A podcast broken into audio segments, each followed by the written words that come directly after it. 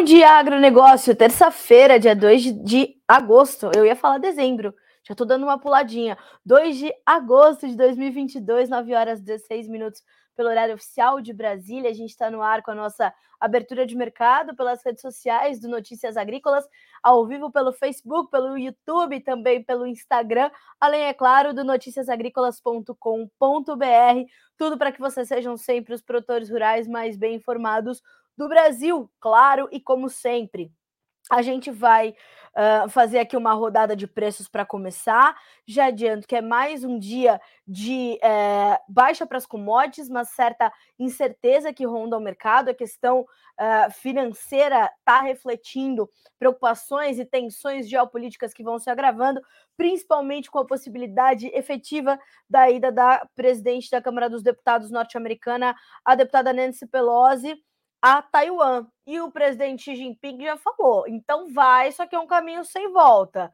Atenção! E o mercado e o mundo está bastante atento a essa possibilidade de visita da Nancy Pelosi a Taiwan, porque né, China e Taiwan não estão se conversando muito bem agora. Uma ida da deputada norte-americana poderia azedar ainda mais as relações China-Estados Unidos, que não estão no seu melhor momento, mas já estavam melhores do que há alguns anos, né? Quando começou a guerra comercial. Então a gente está de olho nisso, isso é um ponto de atenção ainda, e a gente vai entender um pouco mais uh, aprofundando um pouco mais aqui a nossa conversa, a partir do momento que a gente vai olhando para tudo isso. Fechado? Enquanto isso, te lembro que o Bom Dia Agronegócio tem o apoio da Cochupé, a maior cooperativa de cafeicultores do mundo, e também que Letícia Guimarães está com a gente pela redação do Notícias Agrícolas, colhendo ali a sua interatividade, ou seja, Manda para a gente de onde você está falando, manda para a gente seu, seu estado, sua cidade, manda sua pergunta sobre qual mercado você quer saber, sobre qual produto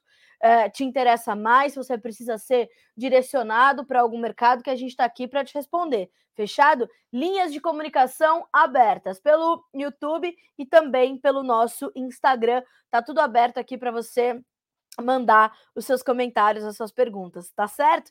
Vamos juntos então.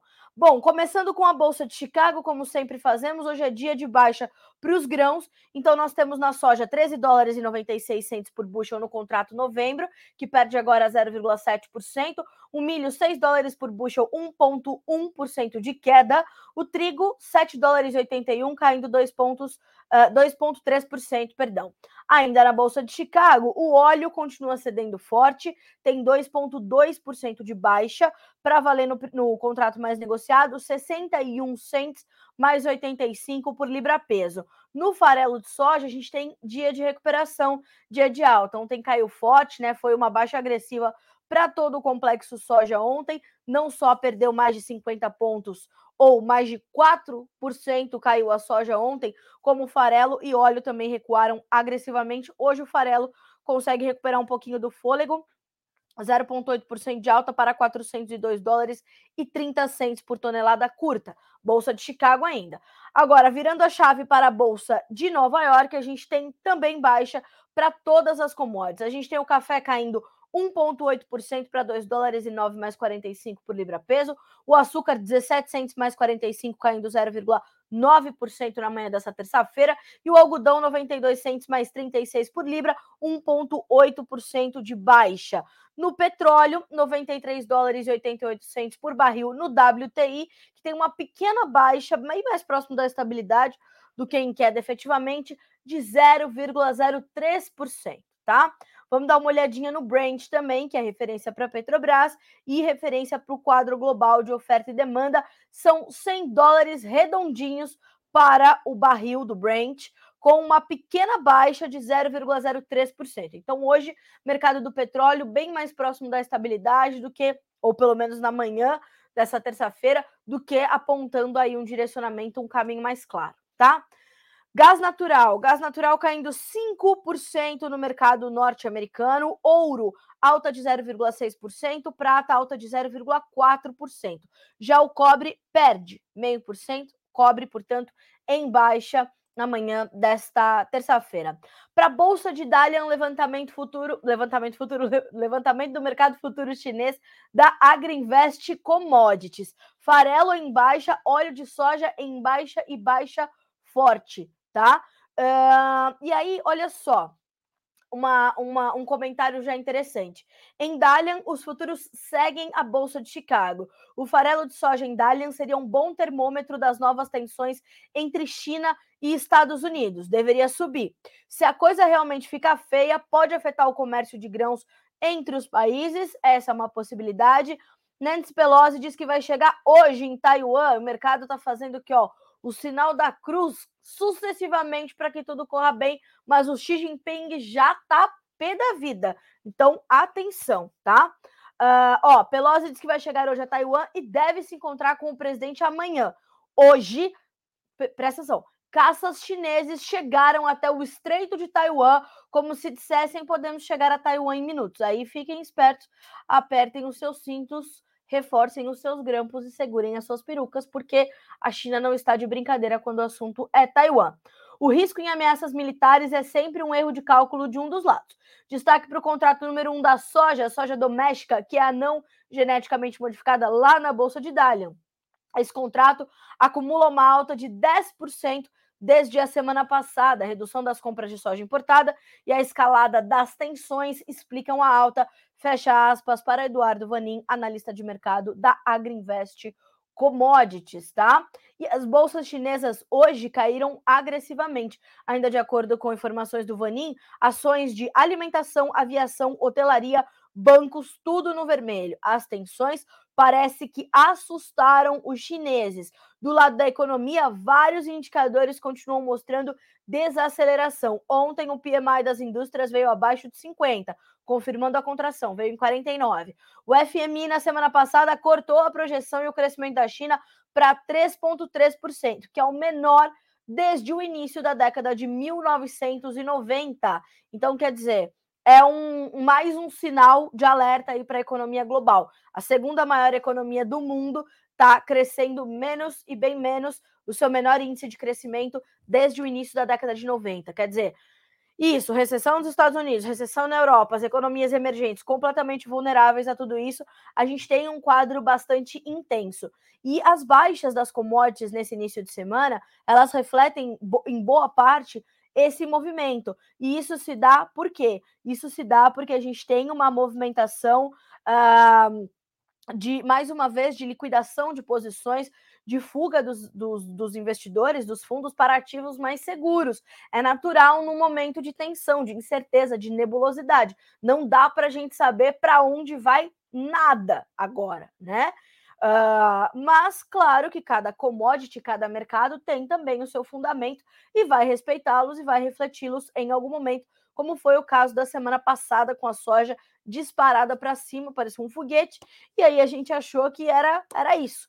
Nessa semana, a gente já começa a ver uma mudança aí no quadro, porque temos essas tensões todas entre China e Estados Unidos, e tudo que acontece quando a gente pensa em China e Estados Unidos, a gente está falando das duas maiores economias do globo. Fora todo o cenário que a gente já conhece, a Nancy Pelosi quis botar uma pimentinha a mais, que ela achou que estava pouco. Botou uma pimentinha a mais e falou: vou até Taiwan, vou até lá ver qual vai ser. Então, vamos esperar, ok? Esse é o primeiro quadro da manhã dessa terça-feira. Senhoras e senhores, se você não estava preparado, já se prepare e vamos juntos terminar de entender esses mercados. Uh, falamos então das commodities, falamos do financeiro. Olha só o resumo do meu amigo Eduardo Vanin. Bolsas em queda, China em forte queda, petróleo em baixa, ouro em leve alta, commodities em queda. Todos de olho na, via na viagem de Nancy Pelosi. Modelo europeu continua mostrando mais chuvas para o meio oeste americano, que vai ajudar a pesar sobre as cotações do, dos grãos em Chicago. A gente já vai falar sobre isso. Turquia fala em um navio por semana saindo do corredor no, no Mar Negro. Óleo de palma continua caindo. Indonésia precisa limpar seus estoques. É por isso também que cai o óleo de soja na Bolsa de Chicago, acompanhando o óleo de palma em outras localidades. Mais do que isso, a gente tem que também uh, olhar para a demanda chinesa que voltou a comprar soja aqui, ó, de vocês, produtores brasileiros, tá? A gente vai falar sobre isso também. Bom, uh, eu quero trazer aqui uma, uma informação, duas informações, na verdade, antes da gente começar a destrinchar os mercados, que foram dados divulgados no final do dia de ontem, né? No final da tarde de ontem, pela CSEX. a Secretaria de Comércio Exterior sobre as nossas exportações.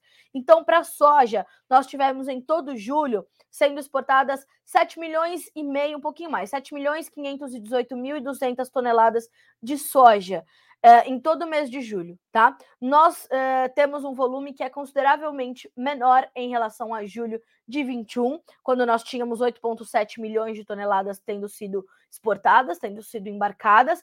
No ano, nós temos um acumulado das exportações de grão, soja em grão, de 60,9 milhões de toneladas contra 66 milhões e meio do mesmo período do ano passado, tá? Uh, por que, que a gente tem esse número menor nas exportações de soja? Porque nós temos, de um lado, menos produto para exportar, dada a quebra histórica que nós tivemos aqui na safra brasileira, em, funções, em função de adversidades climáticas, e também Uh, porque os produtores continuam segurando, né? Continuam contendo um pouco mais as suas vendas, de olho nessa volatilidade toda, nessa agressividade toda do mercado futuro, né? E com essa incerteza, o mercado vai se segurar efetivamente um pouco mais, o produtor vai se segurar efetivamente um pouco mais. Então, de acordo com dados da CSEX, são essas as informações que nós temos agora. Estou buscando para vocês aqui, ó uh, o acumulado do complexo soja. Ó, o acumulado do complexo soja é de 75 milhões e meio de toneladas, ou seja, somando as exportações de grão, farelo e óleo, tá? Contra 78 milhões no mesmo período do ano passado. O nosso faturamento, ou seja, a receita gerada com essas exportações, foi de 6,1 bilhões de dólares, tá? E acumulando no ano 41 bilhões e 300 milhões de dólares somente na exportação do complexo soja. Quer dizer, coisa boa é isso, né? O agronegócio fazendo a economia girar. É, a notícia é boa quando a gente pensa nessa receita, mas quando a gente olha para o volume, a gente está preocupando um pouquinho, tá? Uh, vamos acompanhar. Julho fecha para o complexo, né, com as exportações em 9,8 milhões de toneladas, grão, farelo e óleo, tá bom? Então, estamos de olho. Recorde no acumulado de receita, 41,3 bilhões de dólares, ok? Bom, vamos dar uma olhadinha aqui se a gente tem também as, as exportações de milho. Deixa eu ver se eu acho aqui. Vamos lá. Ó, uh, os dados da CSEX mostraram 4 milhões 123 mil toneladas exportadas. No mesmo mês do ano passado, ou seja, julho de 21, a gente exportou pouco mais de 1,9 milhão de toneladas, tá? Por quê? Porque temos mais uh, produto para exportar esse ano, estamos muito demandados, temos espaço para crescer e temos espaço para fechar, inclusive, 2022 com boas exportações de milho, tá? Isso é completamente importante. Pessoal, vou lembrar vocês, tá? Enquanto vocês estão conversando, enquanto eu estou aqui conversando com vocês, se vocês quiserem, mandem suas perguntas, mandem sobre quais mercados vocês querem mais detalhes, sobre quais mercados vocês querem saber, para que a Letícia vá ali direcionando tudo aqui para mim e eu possa ir respondendo vocês ao longo da nossa edição aqui do Bom Dia Agro. Fechado? Agora 9 horas e 29 minutos pelo horário oficial de Brasília. Seguindo por aqui, então, eu queria dar esses dois dados das exportações de soja e milho, que são números importantes e que mostram justamente o potencial da segunda safra, né? E também essa condição da soja com menos volume para ser exportada. Bom, Vamos aqui agora abrir os mercados. Vamos abrir primeiro a tela de Chicago, onde o agosto tem 15 dólares e 98 por bushel, perde 3 pontos mais 75. E vamos lembrar que agosto já sai da tela nos próximos dias, vai, né? Já não é mais o contrato vigente. Setembro, 14 dólares e 25, perde 6 pontos mais 25. Novembro, 13 dólares e 95, tem uma baixa de 10 pontos mais 75. Janeiro, 14 dólares e 3, com queda de 10 pontos mais 25 na manhã dessa terça-feira. Bom, o que está pegando para soja na manhã de hoje, né? Nós temos, uh, de um lado, todo esse quadro que eu acabei de descrever entre essas relações Brasil, uh, Estados Unidos-China. Isso é um fator de pressão, porque a gente sabe que as relações para a soja entre chineses e americanos ela já não está boa desde 2018, quando foi iniciada a guerra comercial e quando a gente viu uma série de taxações sendo colocadas ali para a soja americana né? Uh, pela China, e aí virou uma confusão total, e a China veio comprar mais soja aqui, mas sabe que precisava da soja americana, em determinado momento voltou para o mercado dos Estados Unidos, dentro da normalidade, voltou a comprar. Agora, o mercado se questiona justamente sobre isso. O mercado se questiona se essa ida da Nancy Pelosi a Taiwan pode pesar sobre a demanda chinesa por milho e por soja, né? Não só soja, mas também milho e naturalmente os derivados. Então há uma tensão muito grande em torno desse assunto e há também atenção sobre isso, porque pode continuar pesando sobre as cotações. Então vamos entender e vamos monitorar, certo? Esse é um ponto. Outro ponto é a questão climática lá nos Estados Unidos.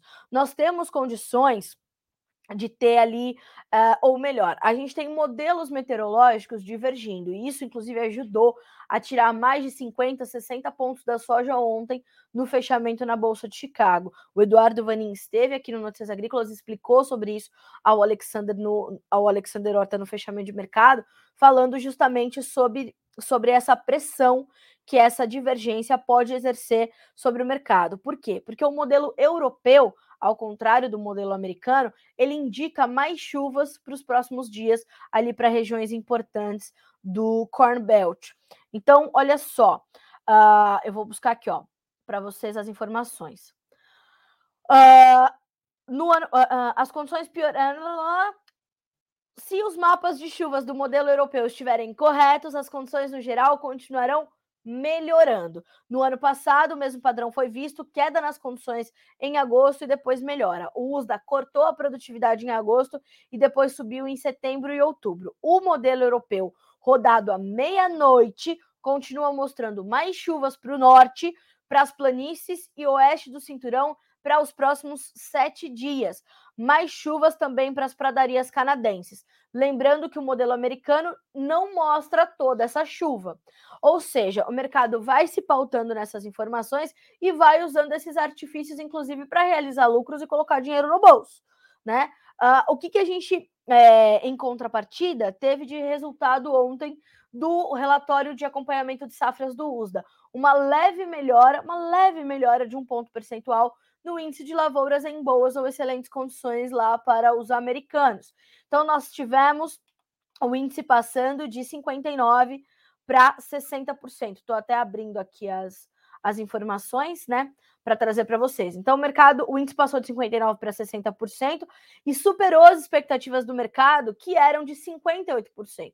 Se lembram que no Bom Dia de ontem eu falei sobre isso? Olha, o mercado tem uma expectativa de ver o índice cair de boas condições, de boas ou excelentes condições para a soja, né, de 59 para 58, 57, né, de 1 a 2 pontos percentuais, era a expectativa do mercado. E aí a gente teve uma pequena melhora de 59 para 60%, e isso deixa o mercado mais mal-humorado, mais azedo ou mais suscetível às baixas, né? Uh, nós temos ainda, de acordo com dados do USDA, é, esse índice de 60%, ele fica alinhado com o mesmo período do ano passado, né? É, o que também ajuda aí a dar um parâmetro para a safra. São 29% dos campos em condições regulares, 11% classificados como ruins ou muito ruins. Ainda entre as lavouras de soja, 79% delas já estão em fase de florescimento, uh, eram 85% no ano passado e a média é de 80%, então está dentro da média, né? Muito alinhado. 44% dos campos americanos já estão em fase de formação de vagens, uh, contra 56% do ano passado e 51% de média. Então está um pouquinho abaixo da média uh, o, o, índice de lavouras, ou o percentual de lavouras, melhor dizendo, que está em fase de formação de vagens. Sobre o milho, né? Então, concluindo só para a soja, Uh, vamos entender que boa parte dessas baixas que são registradas hoje e que são mais agressivas nos contratos mais alongados, a partir do novembro, que tem 10 pontos e meio de baixa agora, isso é um reflexo natural dessa melhora do uso, dessas condições de divergência dos modelos climáticos e dessa possibilidade de melhora do clima. Enquanto tudo isso acontece, a gente vai sentir o mercado cair um pouco mais, né? Então, é, arredondando, é isso que pesa sobre as cotações neste momento. Olha só o que nos diz. Uh... o diretor-geral do Grupo Laboro, o seu Ginaldo Souza, tá? O clima norte-americano e europeu continua sendo fortemente analisado pelos players. O mapa GFS gerado nesta manhã, que é o modelo norte-americano, não indica chuva para as planícies oeste, para norte de Minnesota, Iowa, centro e sul de Wisconsin, norte de Illinois, norte e oeste do Missouri, Arkansas, norte do Mississippi. Isso é o modelo americano como eu falei, não indica toda essa chuva, principalmente para esses estados que estão precisando mais. Já o modelo europeu indica, indica clima seco para as planícies oeste, sudoeste do Missouri, Arkansas, norte do Mississippi, Alabama. Entretanto, indica chuvas leves para Minnesota, Iowa, norte e leste do Missouri, oeste de Illinois e chuvas moderadas para o leste de Illinois, Indiana e sul de Ohio. Então, divergência entre os mapas, volatilidade, é o weather market colocando a sua, né, a sua marca no mercado como sempre faz. É o mercado climático, é o pleno desenvolvimento da safra norte-americana. Uh, todo esse quadro vale também para o milho. Só que no milho, ontem, o USDA trouxe uma manutenção do índice de lavouras em boas ou excelentes condições em 61%. Não trouxe redução, não trouxe aumento, tá? Trouxe uma manutenção ali dos, dos índices, uh, sem grandes novidades para o milho. Lembrando que o milho já passou a sua fase mais crítica em julho, mas claro, vai continuar sentindo ainda alguma preocupação para essa condição. O mercado esperava uma pequena redução também, assim como na soja, de 61% para 60%, que não aconteceu. E eram 60% também, uh, 61% também de boas ou excelentes condições de lavouras de milho no mesmo período do ano passado, que também ajuda a balizar a safra. 25% dos campos estão em condições regulares no milho e 14% em condições ruins ou muito ruins, tá? 80% das lavouras estão em fase de embonecamento e 26% na fase de enchimento de grãos. Aqui no enchimento de grãos me chama atenção porque na semana, no ano passado, eram 35%, então a gente está um pouquinho abaixo, e a média é 31%, então a gente também está um pouquinho abaixo, tá? Então vamos ficar de olho, porque realmente a gente pode ter essa condição aí pra, de, de monitoramento, tá? Para o milho. Bom, para o milho, as mesmas condições que pressionam a soja pressionam o milho também, que nesse momento, vamos abrir aqui a, a Bolsa de Chicago e na sequência vamos dar uma olhadinha na B3, nós temos baixas para o milho nesse momento que variam de 7 a 8 pontos e meio nos contratos mais negociados. Então a gente tem para setembro, 6 dólares por bushel, dezembro, 6 dólares e 1, março, 6 dólares e 8, maio, 6 dólares e 12 cents por bushel, ok? Esse é o quadro para o mercado de milho na Bolsa de Chicago nesse momento. O que ajuda a pesar sobre as cotações do milho. Não só todo esse macro cenário ligado a Estados Unidos e China, mas também a guerra da Ucrânia. A saída dos navios, né? Embora a Turquia esteja falando de um navio por semana é, lá pelo corredor dos portos do Mar Negro, dos portos ucranianos na região do Mar Negro, a gente precisa entender que isso é mais volume de mercado, né? Mais volume de produtos chegando ao mercado.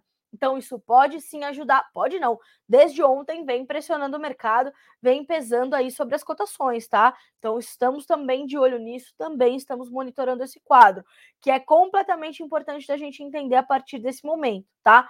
Porque, volto a dizer, é milho americano chegando aí nos próximos meses ao mercado, é milho da segunda safra já colocado, já posto no mercado pelo Brasil e é a Ucrânia voltando para o jogo. Ainda assim, a gente vê um Brasil bem demandado, tá? A gente vê um Brasil ainda bem demandado. Vamos ver como é que tá o milho na B3? Subindo em alguns contratos, caindo em outros, até porque o dólar volta a subir. Ontem teve baixas bastante agressivas durante o dia, mas fechou no 0 a 0 e hoje opera em alta, tem alta de 0,6% para valer R$ 5,21.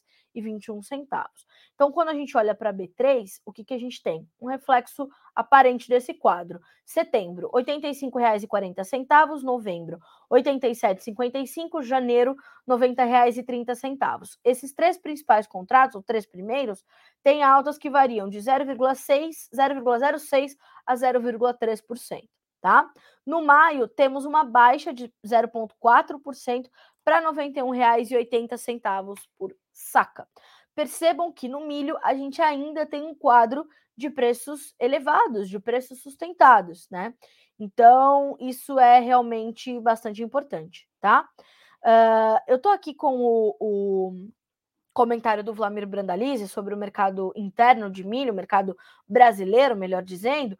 Uh, e olha só, semana do milho começou com calmaria nos negócios e apenas boatos de fechamentos de algumas trocas por insumos, onde o produtor estava recebendo ágio no cereal para fechar e portos mostrando queda, além da colheita avançando forte. Os portos mostrando queda foram um reflexo desse dólar, né? Como eu falei, ontem o dólar durante o dia caiu agressivamente. Olha só o que nos diz o Vlamir. O mercado do milho começou a semana com queda forte em Chicago e no mercado interno. Com isso, os níveis recuaram nos portos, desta forma afastando os vendedores dos negócios que estavam pagando acima de 90 nos portos e voltaram aos 84 reais e aos 88 para posições de agosto a dezembro, o que, apesar dessa diferença aparentemente pequena, né, acabou afugentando aí os vendedores que deixaram então é, né, esse, esse mercado mais é, é, menos intenso no andamento efetivo dos negócios, tá? Então, para o mercado de milho, é, é, aparentemente esse quadro que a gente tem. Começamos a semana com poucos negócios, vamos buscar entender, porque o mercado está demandado, né? O mercado está olhando para tudo isso, mas está ali também tentando definir o seu caminho, tá? E já demos também os dados aqui das exportações de soja. Uh, eu só quero dizer o seguinte, para complementar aqui o mercado de grãos, soja começou a semana com forte queda em Chicago e com isso queda nos indicativos no Brasil e quase nada de negócios comentados. Se lembram que ontem eu trouxe a perspectiva da Brandalize Consulting? Podemos ter aí bons negócios nesse início de semana, tá, tá, tá, tá. Por quê? Porque a soja fechou muito bem a semana anterior, com altas acumuladas muito boas. Todavia, com as baixas fortes de ontem, a soja caiu mais de 4% na Bolsa de Chicago, promoveu então essa preocupação aí Uh, também dos vendedores que continuam segurando um pouco mais uh, as suas vendas, né? Então tivemos aí essa condição. Olha só o que diz o Vlamir. Ao contrário da semana passada, onde tivemos cinco dias de altas, começamos hoje com ontem, né? Com liquidação e baixa no primeiro pregão pregão. Mas tudo nos aponta que isso não será uma tendência e sim uma pequena correção técnica que pode ser limitada nos próximos dias. Mas, todavia, contudo, porém, entretanto, atenção, o efeito alta de clima perdeu forças e ainda temos a crise entre Estados Unidos e China com riscos que ainda devem influenciar sobre o mercado financeiro e respingar na soja, ok? Fechamos assim este mercado, entendemos o mercado de grãos e agora eu vou fazer dois destaques. O primeiro deles é o analista do Rabobank, que ontem esteve aqui no Notícias Agrícolas para falar sobre o mercado de leite. Uh, afinal, os preços atingiram uma, um valor recorde na série histórica do CPEA, R$ 3,19 por litro na média Brasil. Uh, a alta acumulada em 2022, a alta real acumulada é de 42%, uh, mas a gente sabe que é, essas altas elas não chegam na totalidade ao produtor, uma vez que nós temos essa preocupação muito forte com as margens desses profissionais diante de condições tão agressivas de custos de produção para a pecuária, não só leiteira, mas de corte também, para toda a produção de proteínas de uma forma geral, né? Então a gente sabe que as margens ainda estão estreitas e, segundo o analista do Rabobank, deixa eu me lembrar o nome dele aqui, é o Andrés Andrés Padilha. Uh, nós podemos ter um, um, início de recuo dos preços do leite a partir de setembro. Segundo ele, com a entrada da safra das bacias leiteiras do sul do país em agosto e setembro, a gente pode é, ter uma pressão aí sobre as cotações, então, nesses próximos meses, já a partir do mês que vem, né? Uh, vamos buscar entender. Se você quiser rever essa entrevista, é muito simples. Menu Vídeos Leite. Vou até colocar para você aqui, ó menu vídeos leite lá no nosso menu no noticiasagricolas.com.br e vai procurar pelo nome do Andrés Padilha, tá? Do Rabobank. Vale a pena você recuperar essa entrevista uh, que foi feita ontem pela Letícia Guimarães, nossa especialista aqui em proteínas. Uh, e mais do que isso, proteínas e leite, né? E mais do que isso, vale a pena você também ficar de olho uh, no boletim do CPE que chegou ontem, muito completo, aí vai trazer ali os preços por estado e tudo mais, tá? Então tem uma, uma um detalhamento muito grande, como sempre, no boletim do CPE, tá? Agora eu vou direto para o aplicativo AgroBrasil, eu vou te dar um boi, literalmente, ó, AgroBrasil, você vai baixando aí enquanto a gente está conversando, tá? AgroBrasil App, vai seguir esse perfil para baixar o aplicativo AgroBrasil, com Z, tá? Com Z de Zebu. Por quê? Porque esse é um aplicativo que te traz um termômetro muito real da pecuária. Então, tem escalas, frigoríficos, preços, uh, prazos de pagamento e negócios efetivados, tá? Ali são registrados negócios que rolaram efetivamente no mercado. Então, vale a pena você acompanhar este perfil uh, e seguir uh, e baixar o aplicativo Agro Brasil, tá? Agro Brasil com Z. Vá já na sua loja de aplicativo, tá disponível. E aí, sucesso para você acompanhar esse mercado, principalmente você que está no mercado pecuário, para você entender como é que os negócios estão acontecendo, para registrar os seus negócios e ajudar ali a balizar o mercado Baixe agora esse aplicativo, tá? Eu vou aí buscar as médias de preços que foram registradas ontem e, portanto, indicativos para o início desta semana, desta terça-feira, tá? Vou buscar aqui as informações do meu amigo Daniel Lopes, que me trouxe ontem as médias, portanto, dos principais estados. Aqui a gente vai trazer cinco estados, tá, pessoal? mas uh, no aplicativo você tem mais estados disponíveis com médias de preços, médias de escalas de abate, como é que estão os frigoríficos locais, tá certo? Ó, nesta segunda-feira, o aplicativo da Agro Brasil captou negócios com preços ainda pressionados para São Paulo e as escalas permanecem alongadas, tá? São Paulo, então, valores entre 300 reais e 312 por arroba, média em R$ 302,81, escalas uh, eh, 13 dias na apuração do aplicativo, tá? Para Mato Grosso do Sul, escalas um pouco mais curtas, de 8,7 dias, e registros de negócios a 285 reais por arroba. Mato Grosso, 305 reais e escalas 6,3 dias. Mato Grosso, negócios sendo registrados a 305 reais por arroba, uh, escalas um pouquinho mais curtas de 6,3 dias, tá? Minas Gerais, nós temos aí registros na casa de 300 reais por arroba e escalas 8,7 dias, assim como em Mato Grosso do Sul. Para o Goiás, mesma, mesma média de escalas, 8,7 dias, e registros de negócios a 295 reais por arroba, tá? Lembrando que essas médias que o aplicativo Agro Brasil mostra são livres de impostos e para pagamento à vista. Aí lá no aplicativo você vai ter outras condições de negócios também para poder avaliar, tá? Uma outra informação importante Escalas de gado a termo surpreendem para o período atual, com frigoríficos em São Paulo programados com até 20 dias em média. Acabamos de falar dessas escalas alongadas no estado de São Paulo, né? Pois aí está a prova. Olha só, o Felipe Fabre, que é analista de mercado da Scott Consultoria, deu entrevista ao Alexander ontem para trazer mais informações e disse o seguinte: ó, segundo giro de confinamento, deve contar com mais oferta diante de uma relação de troca favorável entre boi magro uh, e milho e milho e boi gordo, tá? Uh, a gente falou sobre isso, inclusive o Alexandre fez uma, uma, uma, uma, uma entrevista sobre isso, detalhada, indicando essas, essas relações de troca e o momento que era favorável, então, para o pecuarista, tá? A gente está aqui acompanhando. Todos os dias, entre 11 e meia, meio-dia, tem informações novas sobre o mercado do boi gordo e você é nosso convidado a ficar de olho nessas informações e, claro, serem sempre os produtores mais bem informados do Brasil. Senhoras e senhores, 9 horas 50 minutos pelo horário oficial de Brasília. Vamos checar aqui os nossos comentários, né? Porque os nossos as nossas participações dos amigos do Bom Dia Agronegócio. O Elvis, sempre conosco de São Paulo, capital. Bom dia, Elvis. Meu amigo Márcio Fagundes, lá de Curitibanos. Vamos às informações do Brasil e do mundo. Bom dia, Carlinha. Bom dia, Márcio. Dona Neuza, bom dia, lá direitinho da Zona Leste de São Paulo. Sítio Elisa Cafés Especiais. A tendência do café é cair de agora em diante? Olha só, Elisa, sua pergunta é ótima e a gente já vem na sequência falar sobre o mercado do café, tá? Fica aí só mais um pouquinho que a gente já chega até o café. Uh, deixa eu até separar aqui o seu perfil que eu vou marcar você para você acompanhar a gente. Alguma novidade sobre o cacau gourmet em amêndoas? Olha só, Fábio, obrigada pela pergunta também. A gente tem tido é, um espaço cada vez maior para o cacau gourmet, para as amêndoas, para os chocolates diferenciados.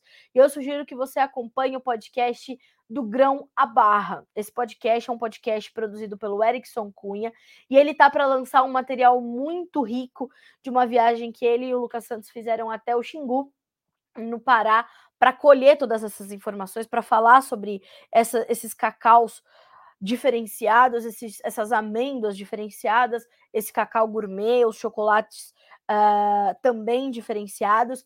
Então, vem um, um, conteúdo muito importante por aí. Enquanto isso, vou te deixar aqui, ó, essa. Eu vou colocar aqui o seu arroba, Fábio Nascal. Uh, e vou colocar aqui para você, ó, Vamos lá.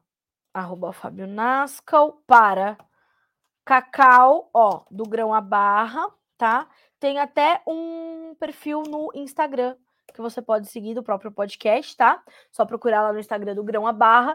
Então siga esse podcast, é um podcast do meu amigo Erickson Cunha, um dos editores aqui do Notícias Agrícolas, e acompanhar, que ele tem sempre trazido essas informações para te manter atualizado, tá bem? Uh, seguindo por aqui, Vinícius, bom dia. Foi comentado que o milho poderia subir no segundo semestre. Qual a chance disso acontecer?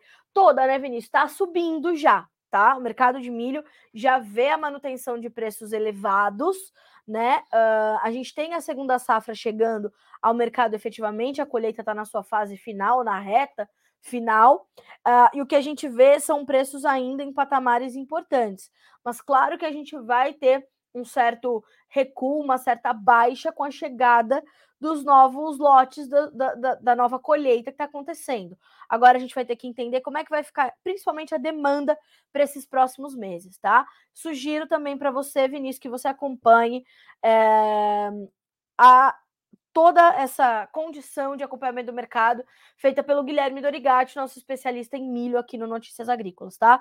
Essa demanda, ela é forte para exportação e ela é forte internamente. E essa disputa, e lembrando que os portos vão ajudar a direcionar os preços no mercado interno, vão depender também da, do andamento do câmbio, né? E o câmbio hoje volta a subir. O dólar está valendo agora R$ 5,21, tem uma alta de 0,7%, ok?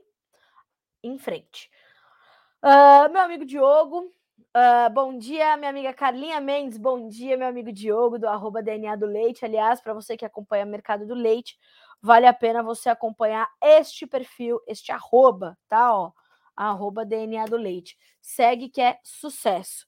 E está conosco também o time do Ibarne. Se você ainda não baixou esse aplicativo, já falei sobre ele aqui, né? Ó, Olha só, time do Ibarne. Já vou colocar aqui a Dri Domingos Molica e o pessoal do Ibarne para se conversarem, porque, ó, ibarne.agro.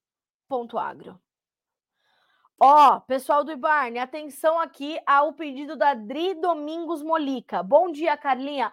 Cobra aí do pessoal do Ibarne para adicionar o café nas cotações dele, para a gente conseguir acompanhar. O aplicativo é muito bom Pena não ter café. Vamos trabalhar para isso, viu, Dri? Com certeza lá o time do Ronan, da Eudi, da Thaís, todo o time do Ibarna vai já pegar a sua a sua colocação aqui, o seu pedido e já começar a estudar para colocar também o mercado do café neste aplicativo incrível que está aí ajudando na comercialização de grãos para produtores de todo o Brasil. Soja, milho, arroz e feijão até agora, mas tenho certeza que o time do Ibarne, tenho certeza não, é, falei com o time do Ibarne e o pessoal todo, né, quando a gente fez lá o nosso kickoff, uh, quando a gente lançou a nossa parceria, né, o Notícias Agrícolas mais o Ibarne, uh, a gente falou muito sobre isso, sobre as possibilidades de abrir para mais culturas. Então, a gente está falando do café agora, mas a gente pode trazer milho, uh, trigo, sorgo, culturas de inverno, aveia, zevém, centeio, é uma coisa maravilhosa. Agora, a gente precisa avançar com isso, né?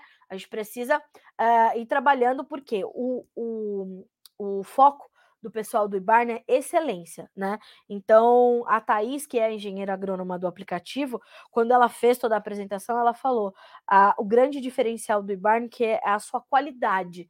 É uma ferramenta que está redondinha, ou seja, você entra, faz os seus negócios num ambiente seguro, num ambiente saudável, num ambiente onde te traz muito, é, né, uma, uma condição é, é, de, de, de, de, competitividade muito boa, porque você tem uma série de ofertas para vendedores, uma série de ofertas para compradores, então isso é muito bom.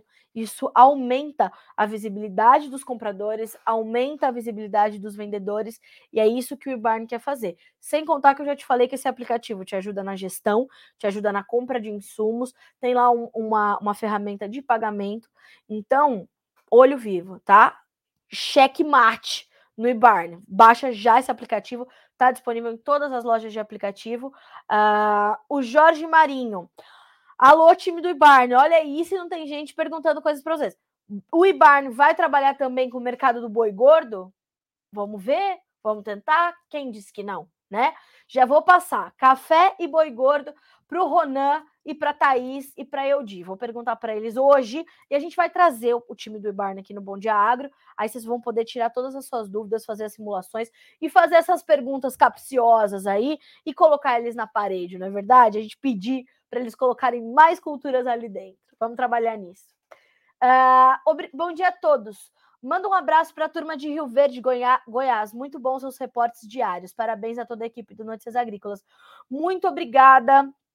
Uh, Hermenegildo, obrigada, viu, seu Hermenegildo, uh, pelos elogios. Um abraço enorme para toda a turma de Rio Verde, no Goiás, um estado que eu sempre falo aqui que eu amo.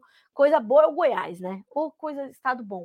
Uh, então, um abraço para todo o time, para todo o pessoal de Rio Verde, do agro de Rio Verde, Goiás, meu amigo, inclusive, Enio Fernandes, vice-presidente do Sindicato Rural, consultor de mercado, consultor em agronegócio da Terra Agronegócios, uma grande liderança e uma grande referência do agro. Rio Verde é uma potência né, no agro brasileiro. Obrigada, viu, Hermenegildo? Uh, olha só, o time do Ibarne já respondeu vocês o seguinte, ó. Muito obrigada pelas sugestões, pessoal. Vamos estudar esta possibilidade. Ó, o DNA do agronegócio. O boi gordo estará no Ebarne. Vocês têm trabalho, hein, moçada? Como diz um, um, um representante de vocês, tranquilidade, pessoal. Tranquilidade e vamos juntos. Bom, Falamos então sobre os principais mercados, já colocamos o time do Ibar na parede para colocar mais coisa lá no aplicativo. Bora, vamos trabalhar, não é isso? Uh, vamos trazer então uh, mais informações agora sobre o mercado do café, sobre o mercado do açúcar e dar uma olhadinha nas primeiras e principais notícias dessa manhã de terça-feira. Agora, 9 horas e 58 minutos pelo horário oficial de Brasília, o café operando em baixa nesta manhã de terça-feira uh, assim como todas as outras commodities. Vamos abrir aqui a bolsa de Nova York para a gente dar uma checadinha nas cotações. Deixa eu abrir. Ó, de olho no financeiro, café estende baixas na manhã dessa terça-feira em Nova York, nos diz a Virginia Alves, a especialista de café do Notícias Agrícolas.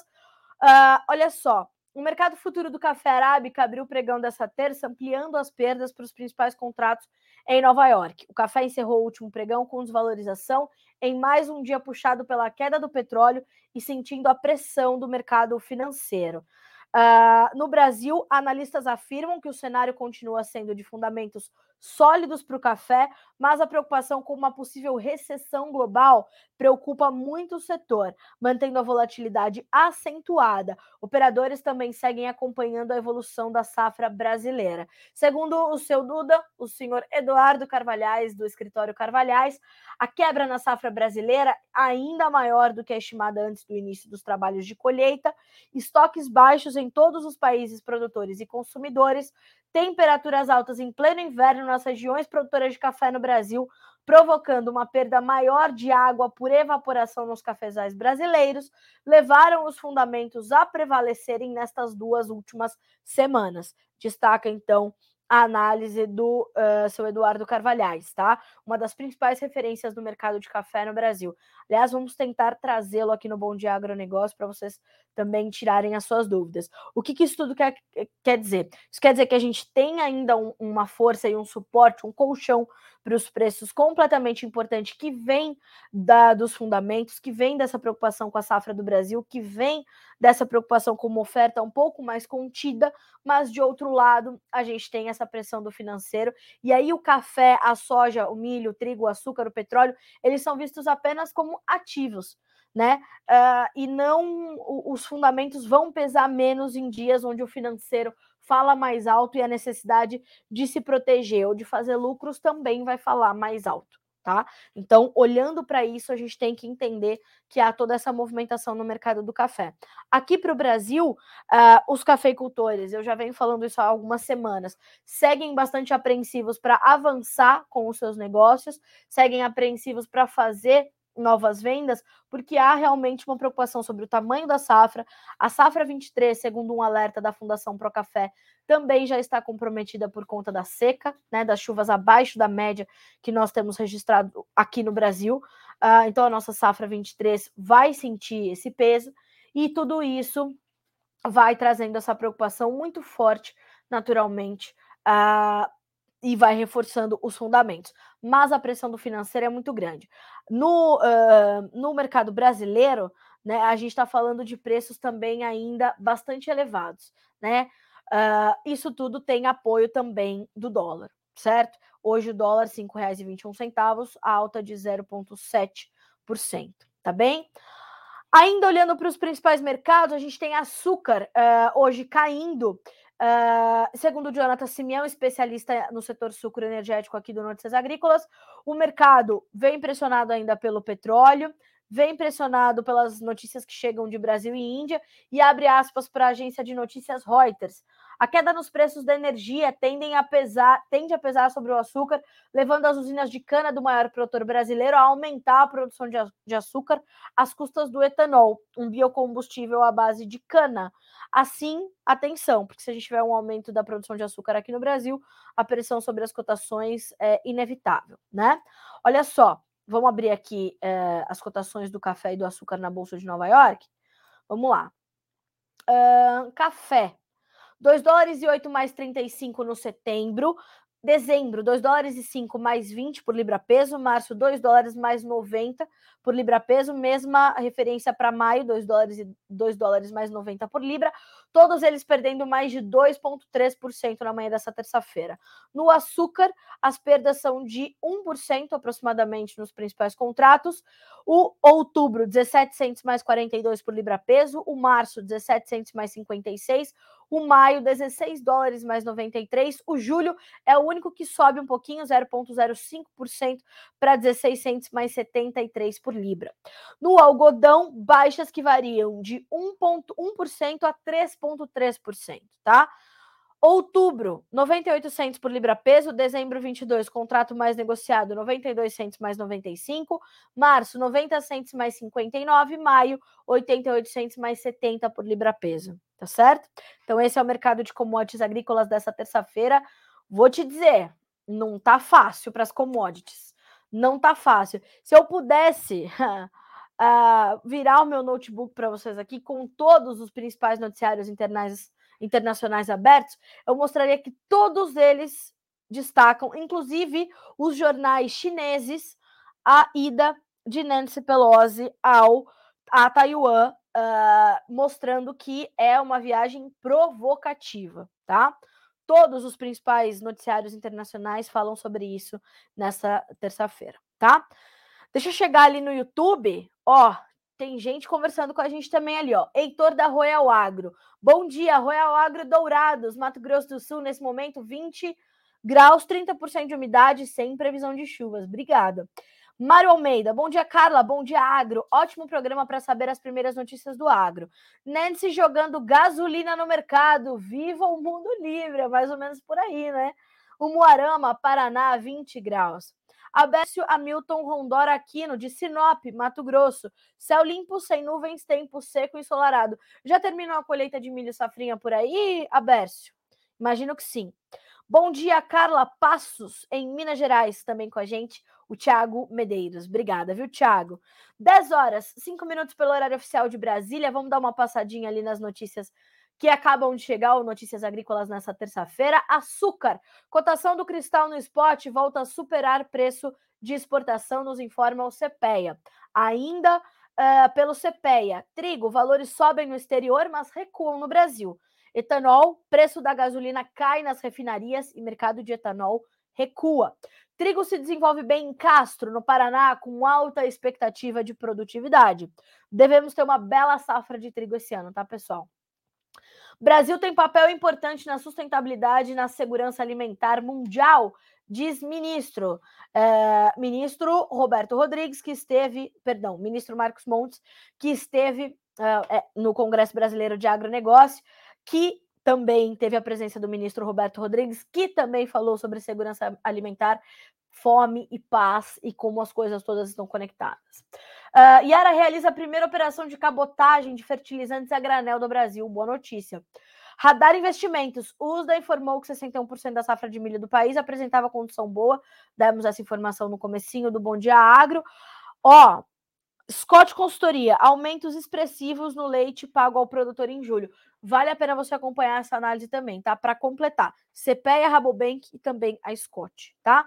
Diesel chega a R$ 7,78, com alta de mais de 4% e fecha julho novamente mais caro que a gasolina, aponta a consultoria Ticket Log.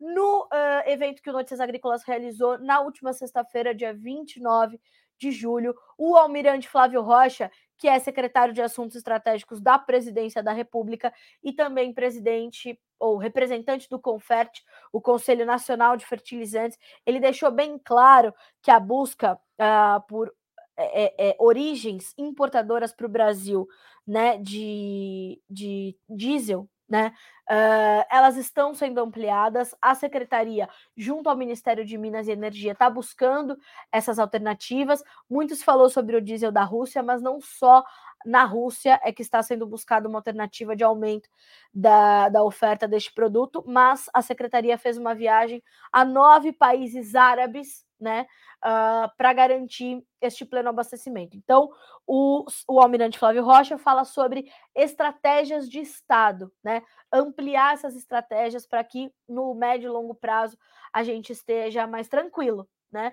E mais garantido. Então vale a pena você recuperar. Tem uma matéria só sobre isso no Notícias Agrícolas, tá? É... Eu vou buscar ela para vocês aqui, o título dela. E aí já deixo para vocês aqui nos comentários para que vocês possam acompanhar, tá? Ó. Diesel e fertilizantes da Rússia. Estratégias têm sido determinantes para pleno abastecimento do agro do Brasil.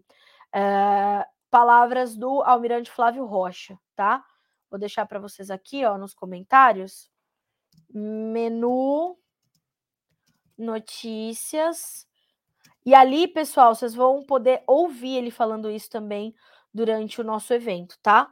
Que foi, inclusive, um sucesso. Quero agradecer a todo mundo que nos acompanhou ao vivo, as lideranças que estiveram aqui presentes, inclusive uh, o secretário Flávio, Flávio, ou Almirante Flávio Rocha, né? Uh, completamente importante, determinante, relevante a sua presença ali, ao lado do presidente da Embrapa, Dr. Celso Moretti, e ao lado do, do, do, coordenador do núcleo de agro da FGV e ministro da Agricultura entre 2003 e 2006, meu querido amigo, amado amigo, né? Que tenho hoje o privilégio de ouvir ele dizer isso sobre mim, que é o Dr. Roberto Rodrigues, um grande parceiro do Notícias Agrícolas, e hoje também, né, apresentador do nosso programa, um dos nossos programas, o Conexão Campo Cidade, além de um timaço, né, uh, como o próprio José Luiz Tejon, que também estava lá com a gente na última sexta-feira. Fora Antônio da Luz, a Letícia Jacinto e o Alexandre Mendonça de Barros, porque não, esteve conosco até pouco, né, uh, mas por agenda teve que ir atender todas essas agendas.